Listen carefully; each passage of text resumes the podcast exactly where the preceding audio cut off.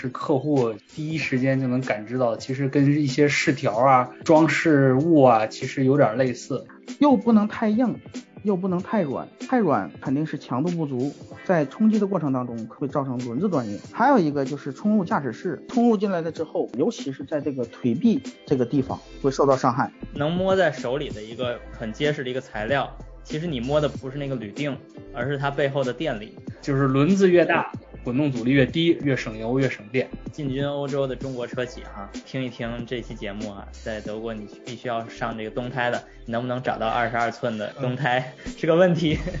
大家好，欢迎来到新一期的孤岛车谈，我是新宇。这期节目我们聊一个汽车上必不可少的一个零部件，叫轮圈或者叫轮网。这个零部件其实我们很少真的去关注它的开发，还有它的一些性能啊。啊，功能啊，还有这个工程需求啊，这这些东西，但是离我们很近，因为所有的车都有四条轮胎，这四条轮胎都需要装到轮网上，所以呢，沿着这个思路，我就请了两位嘉宾，一位嘉宾是我们熟悉的金钊，程金钊你好，大家好，然后另一位呢，其实就是这个主咖了哈，轮网工程师李琦，李琦你好，你好主持人，大家好。这期节目其实就是有关李琦参与到这个轮网的开发的一些经历哈。李琦一三年就开始工作了是吧？对的，我是一三年开始工作的。对，然后你进到这个第一家公司就开始做的是轮圈轮网的这个工作吗？是的。之前今朝有没有接触过轮网呢？在你的工作中，因为你是轮胎工程师嘛。我这块儿离不开轮网的一个原因就是我的轮胎要装到轮网上去。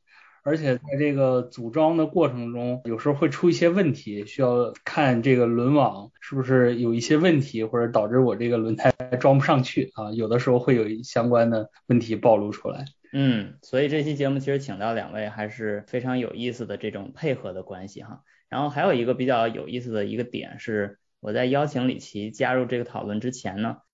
因为是一个朋友介绍，然后刚拉到群里面，今朝就说，哎。好像李琦的名字我之前在邮件里见过，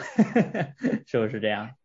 我是在上一份工作里跟李工有一个交集，但是只在邮件里有交集，从来没有见过面。这也是很巧的一件事。OK，那咱们就说一下这个主题哈。轮网在我看来是一个基本属于一个金属件哈，当然也有这种钢圈和塑料盘的那种形式，但是基本上都属于一个金属加工铸或者锻这种工艺的方式去制造。但是在整车或者说从汽车公司的角度，它到底是一个怎样的流程？应该不是一个车企找到一个工程师，就说你找到一个轮圈加工厂，然后帮咱们做四个轮圈就完了。应该还是有一个从上游到下游的一个过程，是不是李琦？对的，是这样的。因为我们轮网的话，从最开始整车在预研阶段就开始介入了，包括造型设计和整车布置上，包括这个尺寸的这个大小啊。以及外观对外观的这个要求，其实我很感兴趣的是，因为我之前一直是工程师嘛，所以我接触到的跟车相关的思路，基本上就是从整车下放到零部件，然后制造，然后再验证，大概是最后是生产装配这么一个流程。所以我从来没有接触过的另一种思路，就是所谓预言呀，或者说外形设计啊。但是在我看来，轮圈或者轮网这个装置，就除了有它的功能性以外，它的造型也是非常重要的，甚至我们在一款车上能看到大小不同的轮圈出现，所以我就想问一下，这个造型在你的工作中是一个怎样的地位？很重要吗？对，很重要的。造型的话会影响整车的这一个感知。最开始的时候，我们可能会有几款造型，那么每一款造型的它都有对应的这一个功能或者是性能。性能上我们可以说是承载载荷，从外观上来讲，我们可以要求。在低配或者是高配有不同轮型来满足各种性能的要求以及外观的要求。所以其实最初的思路是从外观设计开始的，然后再去搞它的性能，是这么个逻辑哈。是的，当然整车这个性能、整车的承载能力啊，肯定是最开始考虑的，但是外观上在前期也要介入，也要去加以讨论的。呃，这里我做一个补充啊。这个轮网哈，在车企里它属于一个叫外观件儿，是大家这个客户第一时间就能感知到，其实跟一些饰条啊，包括一些装饰物啊，其实有点类似。它对呃外观的这个要求比较高，包括表面的一些纹理啊，包括一些呃是不是有划痕啊这些东西都会要求比较高。而且呃，刚才李工讲的这个轮网的设计、造型的知识产权不是属于供应商的，它是完全属于车企自己的啊。这一点我想特别强调一下，就是这个零件啊，虽然是供应商帮忙给开发的，但是它的这个所有权，特别是造型的这个设计，它的这个知识产权在车企自己手里。哎，这个听上去就非常像我唱了一首歌，然后录到光盘里。录到光盘的那个技术环节，并不是让光盘厂拥有这首歌的知识产权，还是这个唱这首歌的人有知识产权。这个这个比喻非常形象，我觉得是这样的。不过现在的这个小朋友们可能也没有这个精力去听一首有光盘的歌了哈，基本上就直接下载了，所以这也没有这个环节。OK，那咱们在这个具体去聊一下，就是现在设计师设计好了，然后整车的工程师开始介入了，那整车工程师。他需要做什么呢？我想听李工介绍一下，你平时做的是什么？其实主要是造型给我们输入呃一个卡斯面，就是一个造型面。当然工厂这个地方需要我们来进行设计，保证造型的同时，我们也要保证我们这个性能。这个性能的话，不光是这个力学性能，也可以说是，例如说一个风阻的这一个性能，或者是这一个通风面积这一个性能，我们都要加以去考虑。另外有一点很重要，就是轻量化也是比较重要的。那么造型给我们输入的这个卡斯面，我们会根据各个供应商的这一个分析来满足这个造型的这一个要求。我们可能会做以下几个方面吧。第一个是工艺的分析，第二个是力学，例如说这个 N 尾序，包括重量的这一个分析，还有一个是我们对这个路缘石的这一个要求。以及我们刚才所说的通风面积和这个风阻的这个要求，我们会把这个统一放在一起去分析出来，再和造型沟通，去把这个轮网去完成。然后刚才我就听到好几个要素哈都很关键，然后其中有一个词儿我不是很确定，什么叫路原石？通俗一点说叫马路牙子啊，我理解是。对对是这样的啊，通俗来讲就是马路牙。你也知道中国路况其实不怎么好。车在上这个马路牙子的同时，可能会侧向的这个上这个马路牙，那么可能会造成这个轮胎没有先接触的同时，如果你轮网凸出来一部分，那么可能会造成这个轮毂刮伤。所以说的话，我们要设计的时候，把这个轮毂设计在这个轮胎里面。哦，是有这个特点，但是其实我发现有一些，就是无论是所谓叫高性能车呀，还是那种比较。夸张的改装的轮圈哈，他们好像都更愿意把这个轮毂做的就更靠外一些，显得这个车很很具有时尚性。对，很时尚，但是其实它刮的这个风险会大很多，是不是？对，是这样的。所以说有些造型它设计的轮毂，在最开始的时候会把这个造型做的非常立体，凹凸有致，保证它的一个立体感，这是造型所需求。对，我们呢所需求的可能是稍微相反一点点，在保证我这个不和马路牙干涉的同时，尽量去满足这个造型的需求。啊，OK，这个还是挺难得的一件事，因为概念车和现实的量产车之间的区别的过程中，可能这就是一部分工作需要完成的。我觉得这个工作应该对本地的市场的所谓路缘石或者马路牙子有更多的了解哈。我不知道金章你还记不记得，美国的马路牙子不是一个真正凸起来的一个方形的，是个圆的，带倒角的。那个造型就特别适合保护车轮和这个轮圈。对，我觉得是这样。马路牙子的全球的这个设计确实很不一样。以前我记得我们做轮胎的时候，公司跟我们讲说哪个市场的这个马路牙子最挑战啊，跟我说是巴西市场。说这个巴西市场对这个蹭马路牙子特别在乎，经常就把轮胎给蹭破。当时我还有一个巴西来的同事。给我了一句话，说叫 We like curb stone，就是我们 特别喜欢蹭马路牙子，感觉那意思开车停车的时候不蹭马路牙子，好像这车就没停好。对，其实我对这个轮圈啊或者这个轮胎蹭马路牙子这件事，我刚开始还是挺生疏的，就是因为我之前开车比较大大咧咧，我不是特别了解这种到底该怎么开才能不蹭。然后我就有过两次不太好的经历，一次是我在美国租车，然后开到加拿大去，然后那次呢开的是一个 XC90，一个沃尔沃的车，然后那个车它就搞了一个很夸张的，我记得是二十一寸的轮圈，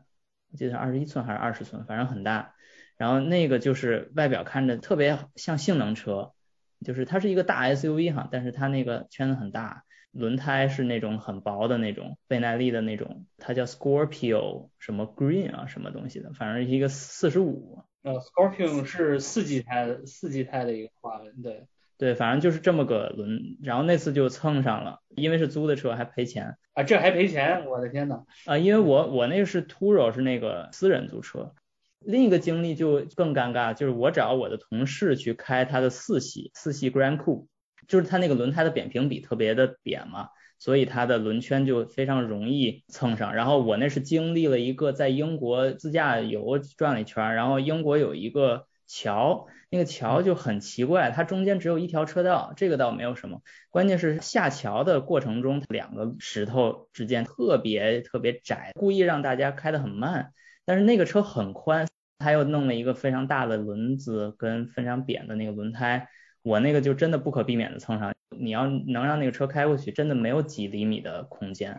然后因为我是找别人借的车，我倒是没有赔他钱哈，但是跟他说的时候，其实。也挺尴尬的，因为那个车看起来是很漂亮，所以我有时候开 SUV 的时候就很开心，因为那个 SUV 它的扁平比通常是比较高嘛，真的蹭上的话也蹭的是那胎壁，也不是轮圈。那时候的话，我就觉得，嘿，这个越野车的性能哈，在这一点上还挺友好的。还有一个，我之前跟二位聊到的时候，可能刚才李工还没有提到哈，就是这个我觉得很重要，就是我比较熟悉的这个碰撞法规。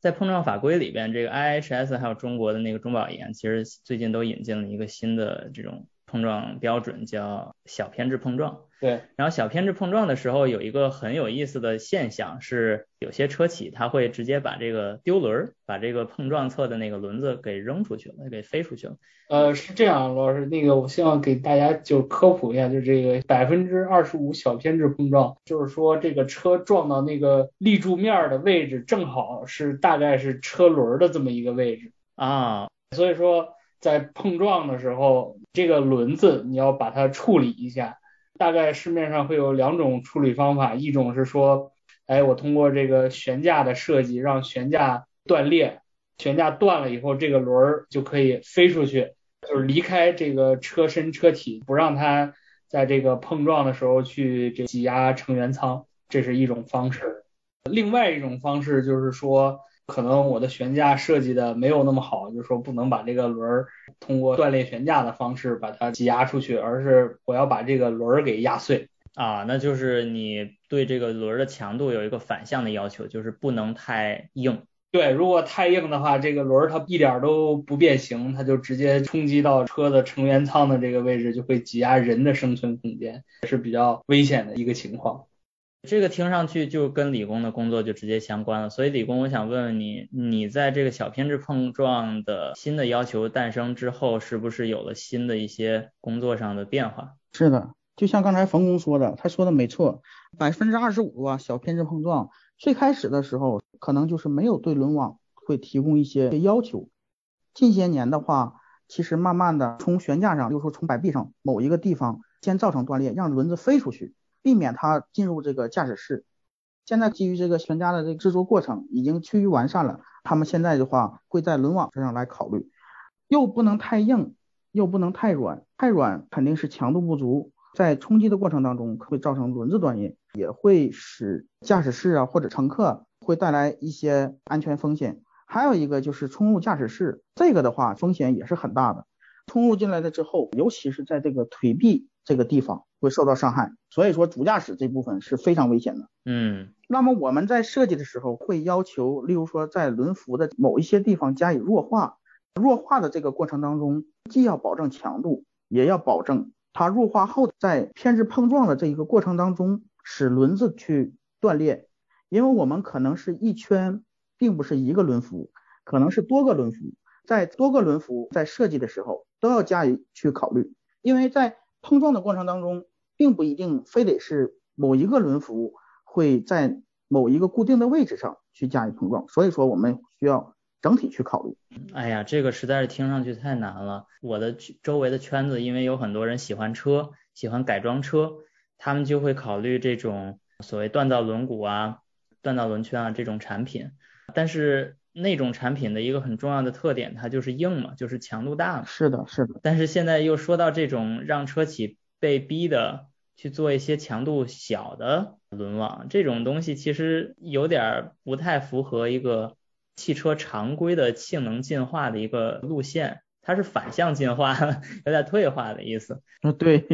这个实在是太尴尬了。OK，然后除了这个，就刚才我又提到了另一个特点，叫锻造嘛。之前就是说，如果用锻造，那通常它会有两个取向，一个取向是强度大，另一个取向是轻量化。所以我就想问问李工，轻量化在我们这个，尤其是电动车这个时代，是不是在轮圈这块变得异常重要呢？对，现在在任何一个整车厂，只要涉及到减小簧下质量的话。他们都会第一时间想到这个轮毂，可能在后面某些主机厂会考虑一些锻造的铝合金，或者是锻造的镁合金，或者更想轻量化的话，他们会考虑一些碳纤维。但是这个从价格上来说就是非常贵了。现在的话，大部分会考虑锻造这个铝合金，因为我们国内的这个锻造的话，在各个供应商其实还是比较成熟的，他们供货的话也是供了相当多的这一个轮毂。所以说锻造的话，基于现在吧，还是很正常的这一个工艺了。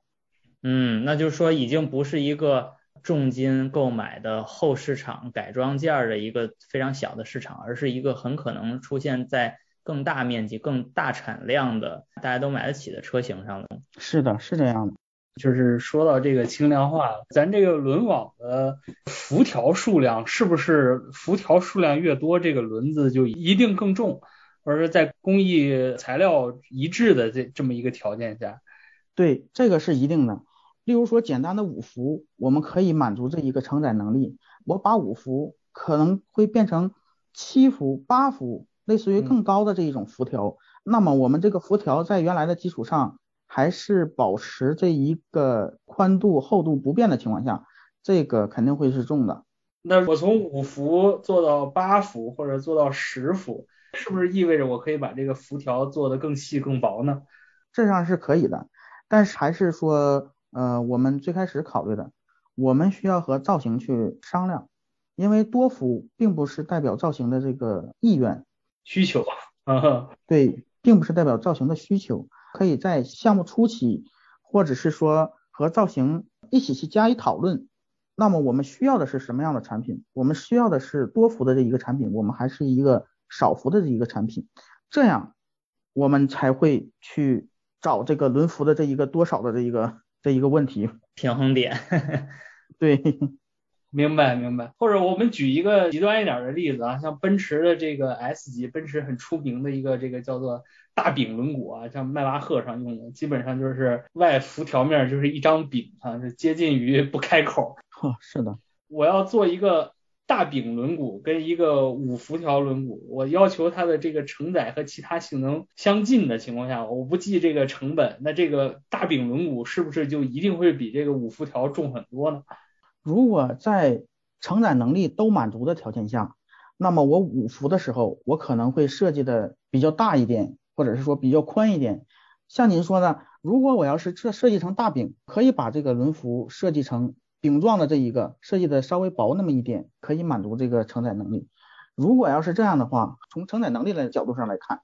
那么关系不是特别大。但是你要是做这种大饼的轮毂，可能还会出现其他的问题了，就不是说这个光是承载能力的这一个问题上。明白。所以说大饼轮毂可能更难做啊，比五辐条来讲。呃，如果要是锻造的话，大饼轮毂其实比多辐轮毂好做的。还好做，对，因为大饼的话，基本上你不用太机加工去处理。当然，五福龙骨的话，应该也是很简单的，和大饼其实差不多。但是如果要是多伏或者是造型比较复杂的话，锻造的过程当中时间上差不多，主要是还是根据后面的这个 CNC 这一个机加工，它加工时间还是会比较长的。哎，这里边说到这个锻造和机加工 CNC 啊，它这个过程是怎样的？是不是说先？锻造出一个类似这种钉子批件吧，然后再去拉它中间那些口，去把那些东西都切掉，是吧？啊，是这样的。在锻造的过程当中，最开始是原材料的这一个进场，例如说我是一个棒料，非常粗，会达到一个直径是多少的这一个棒料，最开始的时候，我可能会把这个棒料分成好几段，每一段会有一个几十厘米的这一个长度。切棒之后，我们会进行这一个初段，也就是说让这个轮毂大致成一个饼状，之后会到中段，或者是说有些供应商会到一个叫旋转段，或者是有些供应商直接到中段了。在断出来了之后，我们就可以看到轮毂的大致的这一个特征了。例如说我们在轮网壁后那里可以大致看一个就是轮网的这一个轮廓，正面的话我们还是可以看到就是一个大饼。之后我们再进入悬压的机器，例如说原来的只是一个厚度非常非常薄的这一个厚度，把它挤压的越来越好，可能会挤压正常我们所需要的，例如说七勾或者是八勾乃至更大。挤压之后，我们叫做机加半成品，在半成品的时候，对轮网的正面再进行一个机器加工啊，或者是我们叫做洗加工，可以洗成各种图案、各种形状。OK，那所以其实，在洗加工之前的步骤都是一样的。对，其实都是差不多，只是为了把这个轮毂的这一个臂由小变大，把它挤压成我们所需要的这一个形状和一个宽度。嗯，你说的这个臂就是装轮胎的那个面儿，对吧？对对对，是的，是的。然后我就想问一下，这个面儿它的薄厚是由什么决定的？这个主要是和悬压机来定的。还有一个就是材料的本身，嗯，哎，李工，这个厚度有国标要求吗？还是说，呃，可以自己定？轮网壁厚的话，它是有一个要求的，但是正常来说，供应商内部冲压机，我或者是我这个旋压机，它会有一个设计，就是例如说我可以悬压成多大，我例如说壁厚我可以悬压成四毫米或者是三毫米，这个就要看各个供应商的生产能力了，可能有的是三点六，对，它有没有可能是同一个供应商？但是呢，奔驰、宝马、奥迪，他们有各自的需求，那他就会去做成不同的。其实各个供应商能力都是差不多的，不会出现的那种三点六毫米。例如说，那么我突然之间奔驰、宝马，我就可以做成三点二毫米，三点二毫米达不到我们想要的这一个承载能力的这一个要求，所以说我们统一规定三点六以上，有的厂家可能会达到三点八或者是四点零这样。哎，这个听上去有意思啊！就是今朝之前跟我们做过一期关于轮胎的节目哈，我就想问一下，就从这个角度讲，是不是说明在轮网的制造上，各家车企带来的效果是差不太多的，就是没有轮胎这方面差异这么大？因为轮胎上它有不同的车企对轮胎的取向或者追求不一样。它有可能废品率可能在某一些品牌就会比另一些品牌高，但是在轮圈上面大家都差不多，可以这么理解吗？我觉得不是，我分享两个故事啊，一个是听我们同事讲，英国的一个车企啊，以做越野车很出名的那一家啊，它有一个叫做轮网主观评价。就是你要看着它，然后摸是吗？呃，不是不是，是你装上轮胎以后啊，这家公司有一个叫操控性轮网主观评价，就是同一条轮胎要装不同的轮网，然后感受中间的差别。哇，这种职业太特殊了。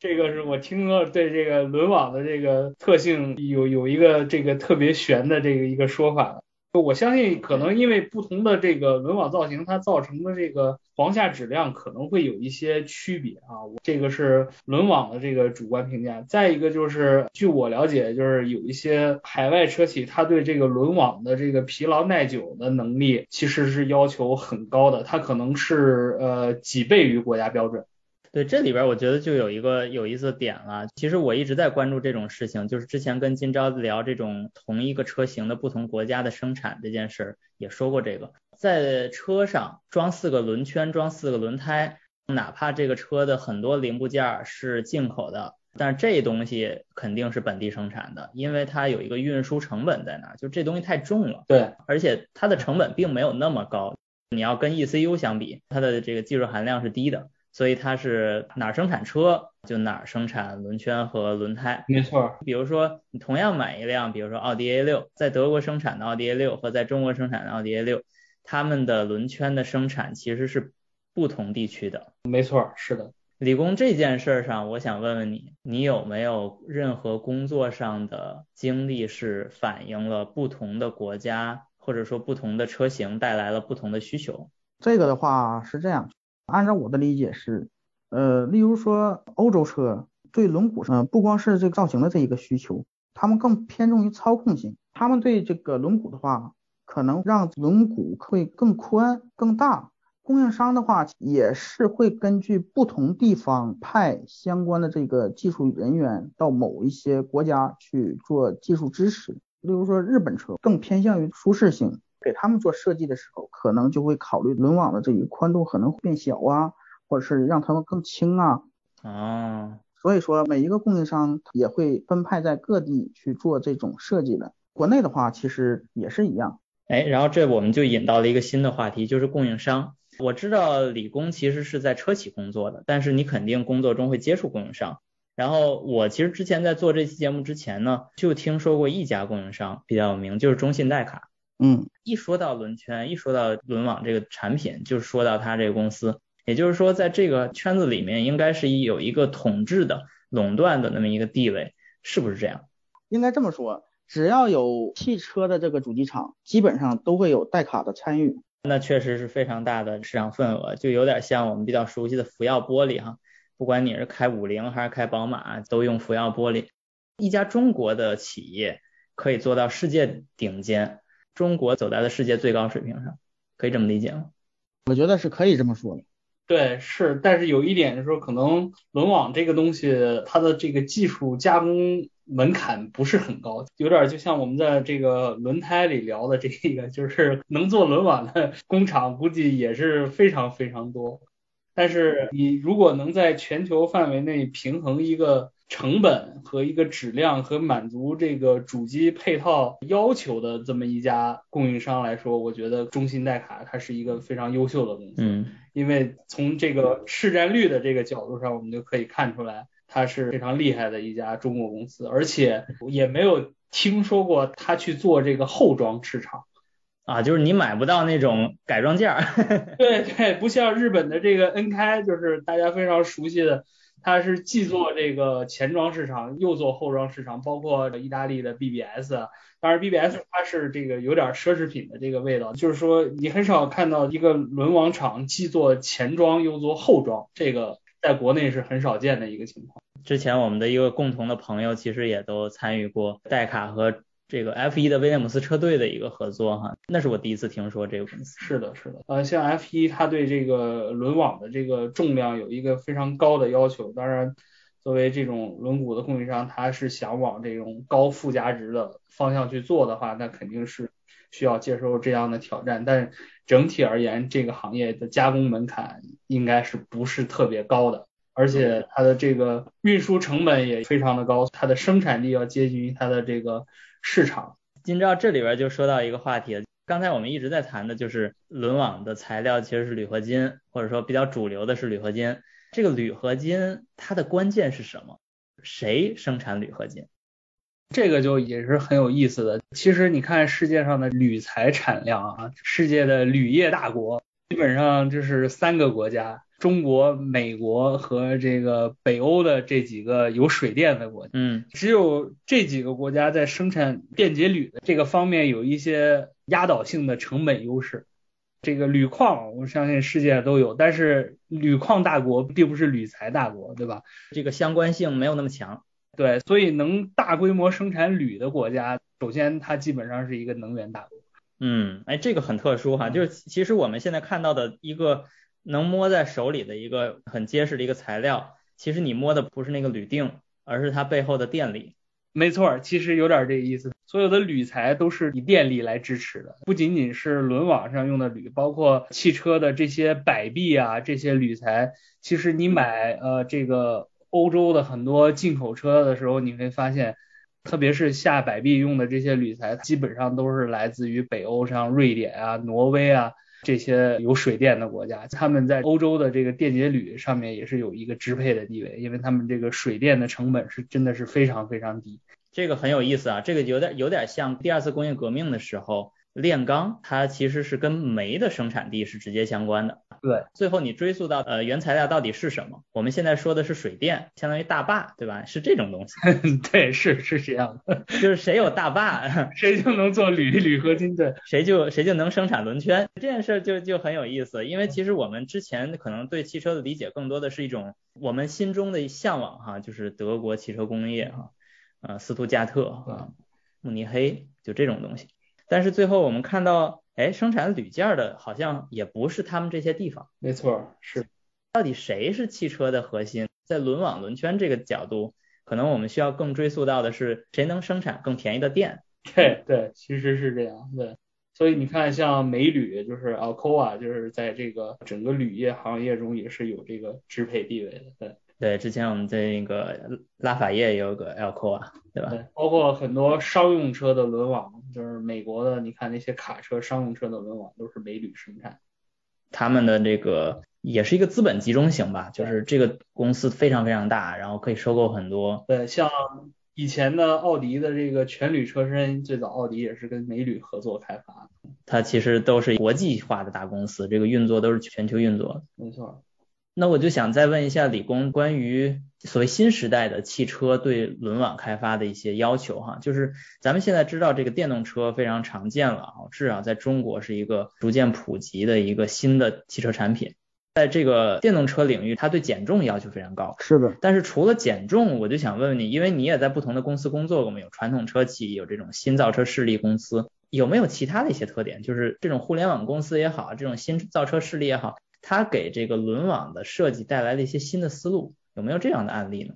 呃，也有。其实轮网的话，不光是这个承重件，包括这个减重，每个主机厂对这个轮网的造型上是有最大的这个要求的。可能不仅仅用一般的这个轮网造型，它更多的是用一些其他的嵌件，包括大盖子，或者是说我们叫做风阻盖，或者是说叫一些插件。来使这个轮网更加的这个时尚化，我们可能就会用到一些软性嵌件啊，或者是用一些大风阻罩啊，把这个轮毂包住，使它这个风阻减小。尤其是在这个电动车上，其实应用还是很广泛的。为了续航里程，会把胎口做的非常的小。如果要是做的非常小的话，他们可能就会用这种风阻盖去盖住里面那个轮毂，因为我们轮毂既要做到轻量化。轻量化，我们想到了锻造轮网。锻造轮网，我可以做的又细又窄，我还能保证承重。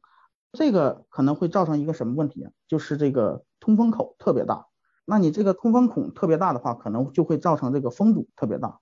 在空气动力学上，如果风阻特别大的话，费油费电，会造成这个续航里程降低，在电动车上尤为重要。所以说，我们外面会加一个大罩盖。这里我补充一个车型啊，就是大家如果买这个特斯拉的 Model 3或者 Model Y，你觉得它这个塑料盖做的特别漂亮，但是呢，你把这个塑料盖拆掉以后啊，里边竟然是一个看起来非常非常精密的一个铝合金轮毂，每个辐条都特别特别的细，你会发现，哇塞，把这个轮毂盖拆掉以后，这个轮网更好看了。有点 AMG 的意思，对对，你感觉哎，这是一个性能车的轮毂啊，可能就是这个刚才李工说的这个情况，就是为了降低风阻的，其实要在一个很细的这个轮网上加一个塑料盖子，是这样。其实这也是一个矛盾点，因为我们做锻造的目的是什么？我们做锻造的目的是想让顾客看出来了，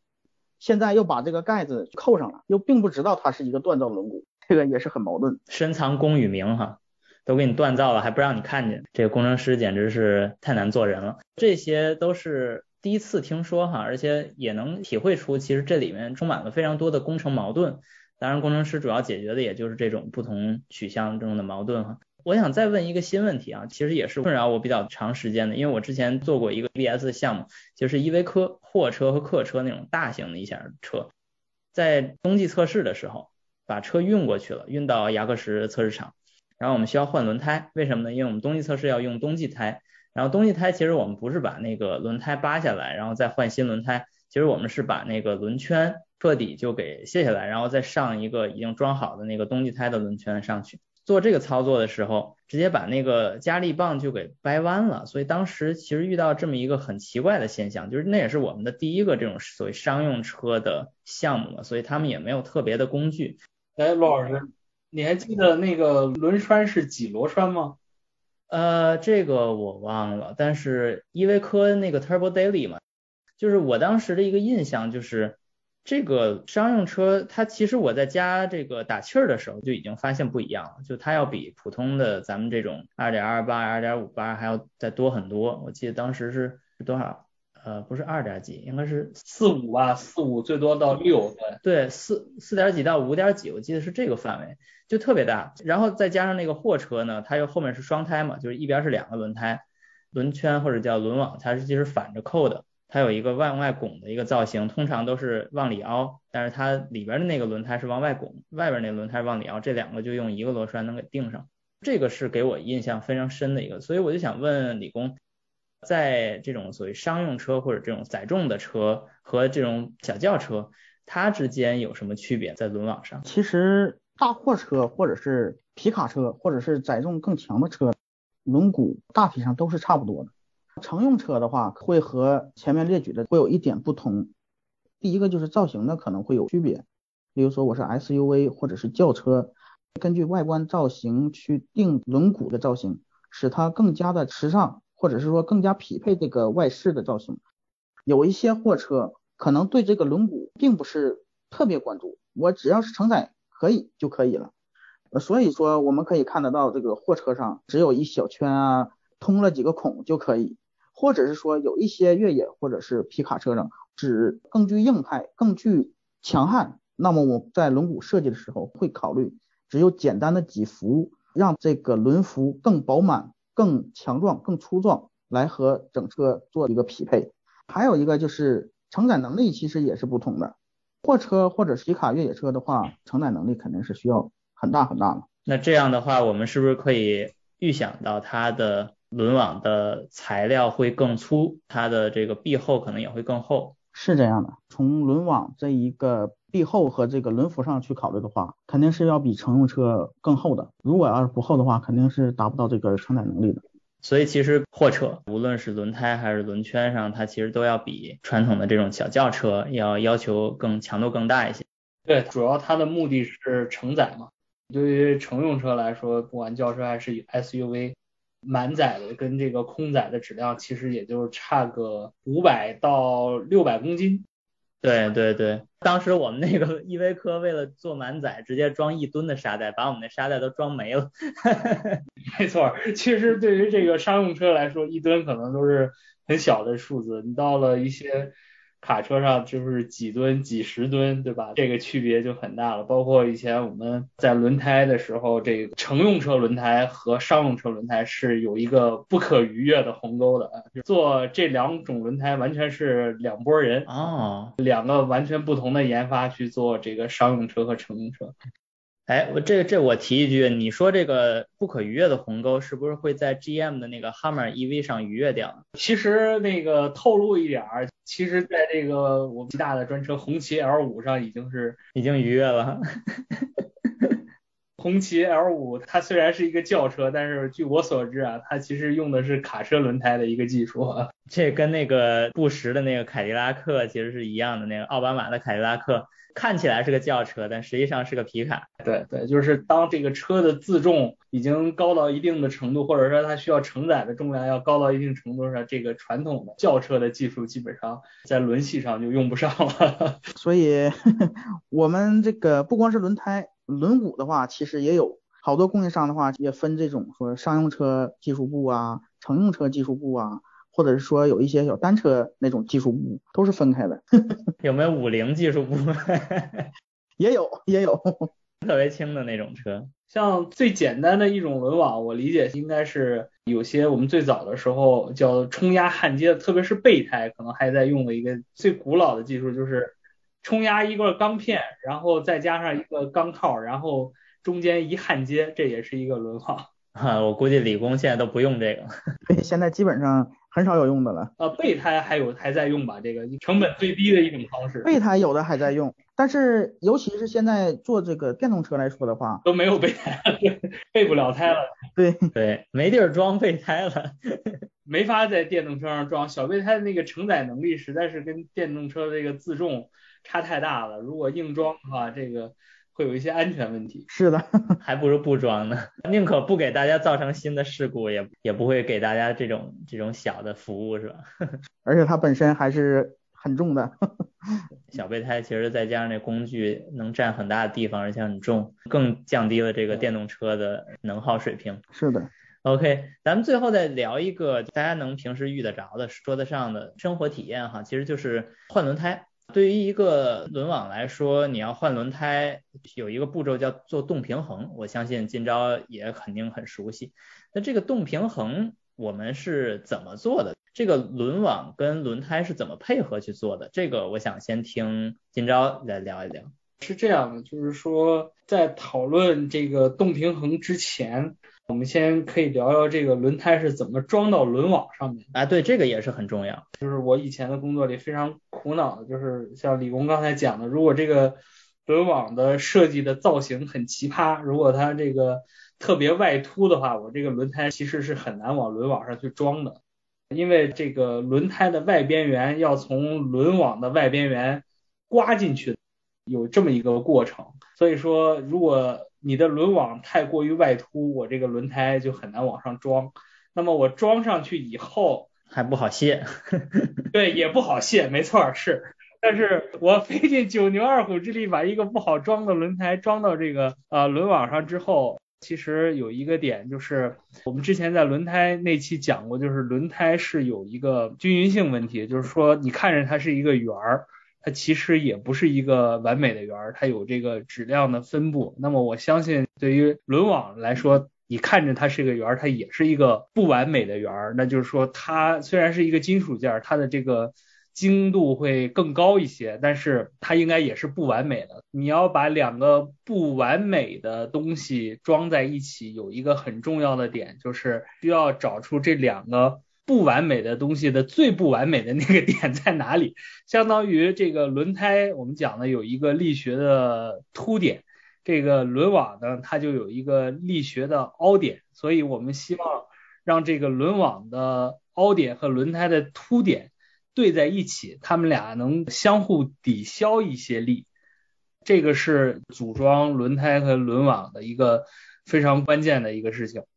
所以说你在买这个新车的时候，你你会看到它的轮网上会贴一个带颜色的标贴，比如说蓝的、黄的、红的，就标贴了这个轮网上它的那个力学的凹点。那么我们轮胎上通常也会有一个黄色的点，或者红色的点，或者白色的点，相当于这个轮胎的凸点。我们希望把这两个点对在一起，这样它们俩可以抵消这个不圆度的不完美性。在这个基础上再去做动平衡，把它们剩下不一致的质量把它补齐。轮胎和轮网这个总成在旋转的过程当中，它的这个力学的抖动是最小的，基本上就是这样一个过程。冯工说的完全正确。现在的话确实是这样。那么以前我们可能会对一些质量上的一个点，例如说轮胎这个地方是不是轻或者是不是重，那么我轮网这地方是不是轻或者是重。把两个平衡在一起就好了。那么现在的话，可能大多数就会用这种力的这一种点，叫做谐波点去对。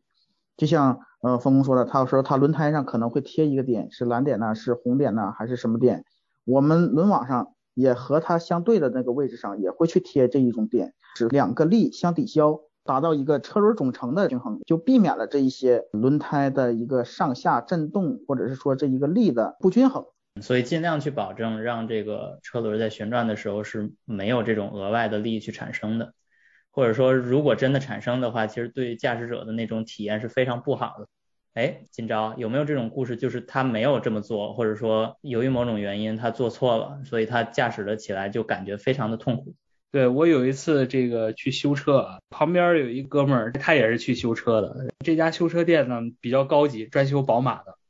然后这个哥们儿他换了两条新胎，跑高速他说特别特别陡，陡到难以接受。然后呢，正好这个修宝马的这个店呢，它有一个非常好的这个叫轮胎轮网的这个总成的道路力设备，就把这个轮胎轮网就是拿到它这个设备上一测，然后我看到它的那个一次斜坡的那个力已经超出正常标准基本上两倍了。这一次斜坡就是相当于这个轮胎的一不圆度吧，就相当它是一个椭圆。呃，我当时看他用了一家山东杂牌防爆轮胎，你的意思是它轮胎本身不行？对，轮胎本身不行，导致了这个一次斜坡的这个力特别特别大。但是为什么这个宝马修车店它有这么好的设备呢？其实你越高级的车，你的这个簧下就是相当于刚度特别大的车，它越容易传导这个抖动力。虽然这个力超出了标准的两倍，说极端一点，你可能换在一个日系车或者一个比较舒适上的车，你不会觉得它抖啊。它这个车辆特性也会带来这种放大或缩小的效果。对，车辆特性也会放大整个的轮胎轮网总成的这样一个呃力学特性。但是为什么这家店有这么一个设备呢？就是当发现这个轮胎可能也合格，这个轮网也合格的时候。通过去测这个一次斜坡的力，如果发现它这个力还是过大，还是超出标准很多，它就会去把这个轮胎和轮网在这个相对位置上转一下，因为你已经找不到原厂的那个轮网的那个一次斜坡的点了，然后转个九十度，或者说相对转一个四十五度，或者转个一百多少度，哎，可能这个就合格了，然后车就不会抖了。如果再高一级一点的这种轮网组装店，他会重新去测量一次，然后找到这个点，然后把它标记出来，在新轮胎上呢再对一次，保证你的这个车就不会再有问题了。我以为是装重量块呢，重量块是最后一步，就是第一步是你一定要先把这个轮胎的斜坡点要对上，就是我刚才讲的凹点和凸点你要先对上，然后你再把它的这个质量上的差值给它补上，这是两步哦。一般来说，如果车辆不太敏感的话，不对一次斜坡点也是 OK 的，就是你把质量的那个平衡给它补上，大多数情况是 OK 的。但是如果你的这个车辆非常非常敏感的话，你一定要先去对斜坡点。有意思，那就是有这个机器的店还还是存在的是吧？对，因为这是一个比较耗时间、比较贵的过程，所以说对这些敏感的这些运动的车型，或者说。啊，他们是更有时间和金钱去做这个事情嘛？对，如果说我是一个五菱宏光的话，其实你做不做平衡都都无所谓了。对，其实今朝也是比较关注这件事，所以他可能也看到这个，觉得还比较有意思。不是所有的人都真的在乎。山寨一点的路边店去换后轮的轮胎，他连这个动平衡都不给你做。如果你这车是扭力梁的悬架。后轮如果你的轮胎尺寸直径比较小，像十五寸、十六寸，你即便不做动平衡，很多驾驶者他也感觉不到这个震动量了。这个轮圈其实我我发现一个规律哈，就是从历史上到现在，呃，也是逐渐变大的一个过程。就是如果你去看历史上的一些车，呃，哪怕是一个很重的车或者很大的车。他们的轮圈都没有像现在这么大，有十八寸、十九寸、二十寸，甚至更更高的尺寸，所以就想请二位聊一下，先请李工吧。你觉得这个轮圈越来越大这件事是为什么呀？轮圈越来越大的话，我觉得主要还是说和整车的这一个匹配吧，因为这个车本身可能就是比较大，匹配一个大轮，一是使和谐，第二是会增加这个时尚性吧，变得非常好看。尤其是在扁平比比较低的这一个轮胎上，体现的是更加突出，这是一方面。第二，我又大又宽，对整车的这一个操纵性有好处的。OK，金章呢？我这边说两个点吧。呃，一个刚才李工已经说过了，就是外观上的需求。但是抛开外观的需求，其实你会发现在过去二三十年，咱们的车啊啊越来越重。这个重不仅仅是电动化，其实油车也在变得越来越重，它配件越来越多了，整个车越来越复杂了。对，车越来越复杂，车的这个安全呃要求标准越来越高，包括这个被动碰撞安全，只会导致车身越来越重。所以说，在这个越来越重的整车质量上面来讲，是要求车要达到相同的操控性，你就要配更宽的轮胎。换言之，我们叫做侧偏刚度更高的轮胎。实现更高的侧偏刚度，最简单的一个方法就是把这个轮子加大加宽。但是你们说一个极端的例子，像 F 一，它过弯的时候因为空气动力学，以前只有一个十三寸的轮胎，但它也会有一个很好的侧面高度，那就是它用另外一种手段，就是让轮胎通过更好的材料，比如说用做防弹衣的凯夫拉纤维做胎体，去提升它的这个载荷能力。但是最简单的方法就是加大轮胎，包括现在 F 一也从十三寸改到了十八寸，它车也变重了。其实另外一个点就是轮胎加大有一个好处，就是滚动阻力会相对的降低，就是轮子越大，滚动阻力越低，越省油越省电。啊，这个是从轮胎的角度的一个经验。没错，没错，因为其实你想也很简单，就是说滚动阻力是怎么来的？其实就是轮儿滚一圈需要消耗一些能量嘛，对吧？那我轮子变大，比如说我以前开一公里的路，这个轮子滚呃二百圈，我现在加大啊，可能只需要滚一百六十圈，只要滚一百八十圈。所以说从这个角度上来讲，轮子越大，滚动阻力越低。所以现在电动车基本上都会配一个特别大的轮儿。轮子的直径像 SUV 都到七百八十毫米，以前其实 SUV 可能也就是七百一二十冒点头，这就算大轮。从这个角度上来讲，近些年轮子的这个外径大概有几十厘米的这么一个维度的增长，这个变化实在是太大了。印象里面是这样的，就是比如说咱们这几位学车的时候，估计都是普桑或捷达哈那种车，那就十四寸的轮胎，对，即便它。十四寸，你看它的轮子的直径也非常小，可能只有六百二三十毫米，可能要比现在直径要少个十几厘米的样子。而且刚才我们还聊了一点，就是这个轮子的这个直径其实也有一些国际性啊。其实你看咱们国内生产的轮子，现在轮网可能现在主流已经十八寸起步了，轿车十七寸，然后 SUV 十八、十九寸起步，甚至有的车企都到了二十寸起步。但是有一点，你看欧洲生产的车，特别是北欧或者是说西欧，他们的轮子还在配十五寸、十六寸，而且它都会提供十五寸、十六寸。这里边又有一个很有意思的点，就是说他们冬天要装冬季胎嘛，站在冬季胎的需求的角度上来讲，这个轮儿。其实越窄越好啊，就是它它这个着力点小的话，它压力大，它它压强大，对，所以说在欧洲这些市场，车企不管我配置做的多好，轮子做的多大，它一定会提供一个十五寸、十六寸的这种小轮儿来适应这个冬季胎，因为他们要做一个小轮，他们不能放一个很大的制动盘。这个也很矛盾，做的这个制动制动硬件体系的这个，他们又有一个新的要求。对对对，整个这个轮系包括制动上面很多东西，大家都是矛盾在一起的，是是特别有意思的一件事情。一个搞制动的，一个搞轮胎的，一个搞这个轮圈的或者底盘的，咱们在一块就是就天天打，天天吵。没错没错，是的。所以对于这个车企全球化的去做一个产品的话，说实话，其实难度是非常大的啊。嗯，现在就是又又引出一个新的想法，就是我们这些呃所谓叫是进军欧洲的中国车企哈，听一听这期节目啊，了解一下这个轮胎到底应该选多大的，配多大。在德国你必须要上这个冬胎的，能不能找到二十二寸的冬胎是个问题。OK，非常感谢二位嘉宾啊，参加这期节目。其实我之前可能没有预计到，就是二位之间的交流会这么的密切，或者这么的有相关性。但实际上，最后看到的效果是非常好的，而且我相信今后会有更多的话题来让理工来参加到我们孤岛车谈讨论当中。所有的听众有任何问题也可以留言，然后我也可以转达给二位嘉宾。后面我们有可能会通过留言的方式，或者是通过做节目的方式来回应这些问题或者疑问。非常感谢二位嘉宾以及所有听众对孤岛车谈的支持和关注。好，谢谢大家。好，谢谢，谢谢。本期节目到此结束，我是薄新宇，我们下期节目再见。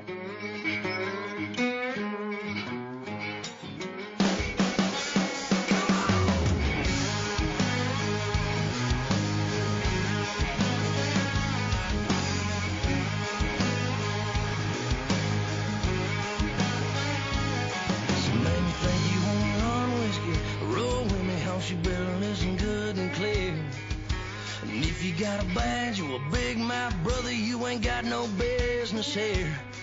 The boat is here, it's a moonshine state, who can smell that whiskey burn? This is how the big dogs rumble, you riding shotgun, buckle up and let's have some fun. Riding 95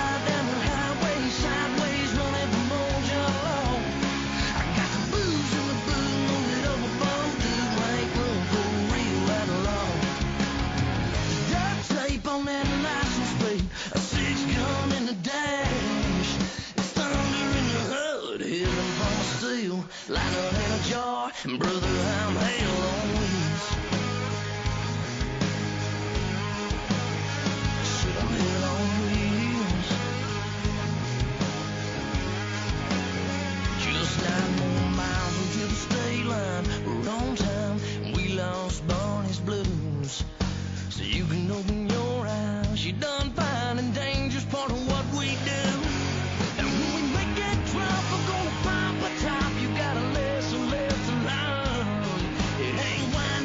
whip it, make it bubble. When you hit it, let it burn, baby, burn. And we'll be riding 95.